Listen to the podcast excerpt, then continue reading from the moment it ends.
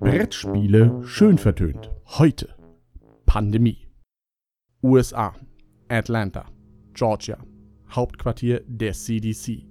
9 Uhr 45 und 23 Sekunden morgens. Mick, kann ich dich kurz sprechen? fragte Joshua, Na klar kannst du das. sagte Mick. Wir haben beunruhigende Neuigkeiten aus Südostasien.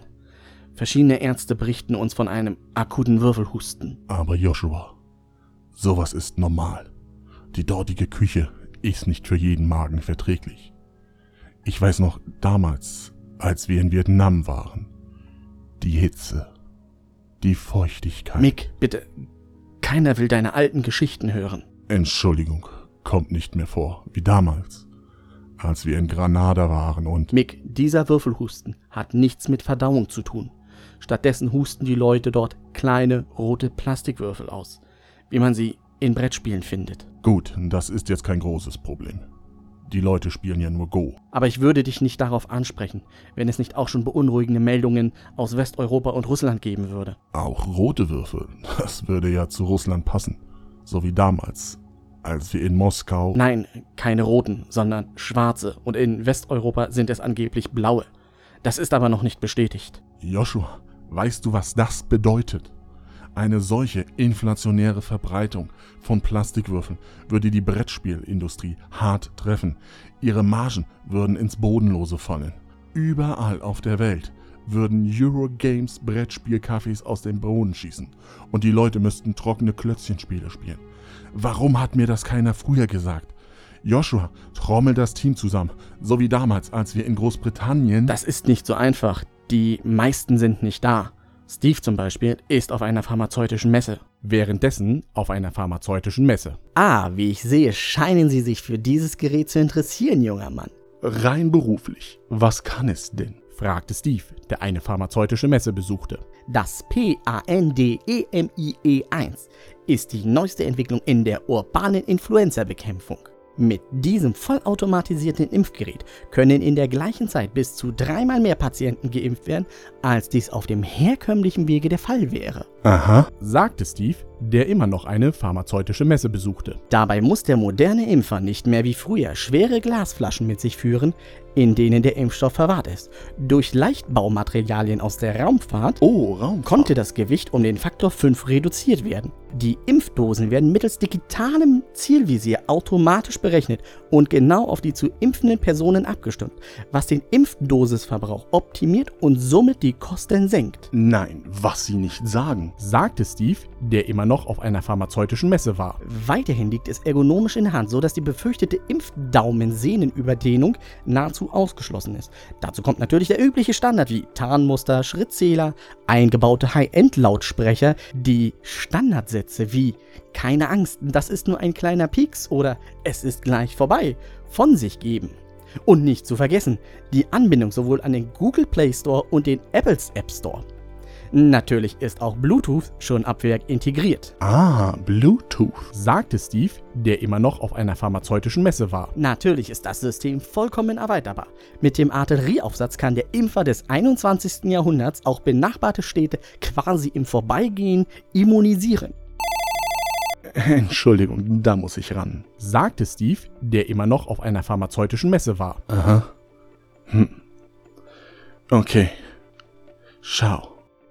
Leider muss ich los, äh, aber ich bestelle auf alle Fälle eins dieser Wunderwerkzeuge.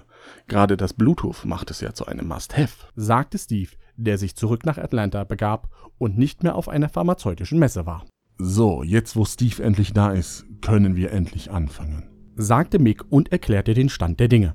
Ihr seht also, die Lage ist sehr ernst und so wie damals, als wir im heißen Sand von... Dann schlage ich vor, dass ein paar von uns nach Südostasien gehen und dort vor Ort suchen. Gesagt, getan. Durch das Eintauschen von ein paar Bonusmeilen begaben sich Mick und Joshua also nach Hongkong und untersuchten vor Ort die Vorfälle.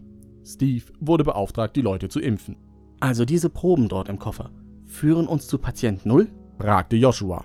Ja, mit ihnen können wir diese Seuche endlich eindämmen. Joshua, die Zahlen sind erschreckend. Schon jetzt spielen mehr Leute Brettspiele mit bunten Klötzchen, als unsere Erde verkraftet. Die Lage ist ernst. fast so ernst wie damals in Waterloo als... Keine Panik.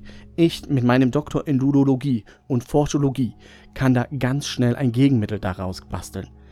Kannst du mir die Proben geben, Mick? Das geht nicht.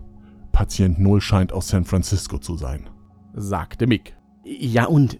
Gib mir die Proben, ich synthetisiere daraus ein Gegenmittel, sagte Joshua. Ich kann dir die Proben nicht geben, Joshua. Äh, warum das? Joshua, ich kann sie dir erst geben, wenn wir beide in San Francisco sind. Warum das? Das ergibt doch gar keinen Sinn, Mick. Weil.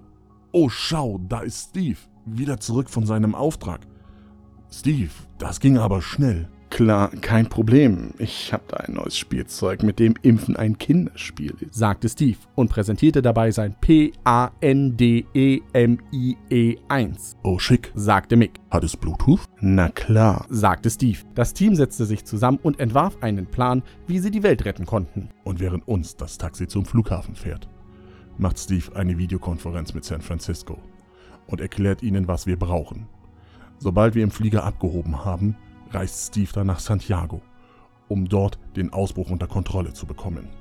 Da Santiago sehr schlecht angebunden ist, werde ich, nachdem ich Joshua in San Francisco die Proben gegeben habe, gleich in den Flieger nach Lima steigen, den Steve bestellt, während er im Flieger sitzt. Ich werde dann kurz vor ihm in Lima landen und gleich zur Autovermietung gehen und den Wagen abholen, den Joshua reserviert, nachdem er das Gegenmittel gefunden hat.